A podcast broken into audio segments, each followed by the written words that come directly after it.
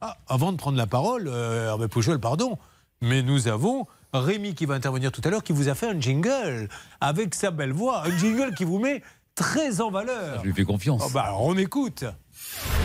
Tout de suite, ce couillon d'Hervé Pouchol. Alors, Hervé, est-ce que vous avez eu. Est-ce est-ce que vous avez eu le contrôle C'est vrai qu'il me met bien en valeur. Alors,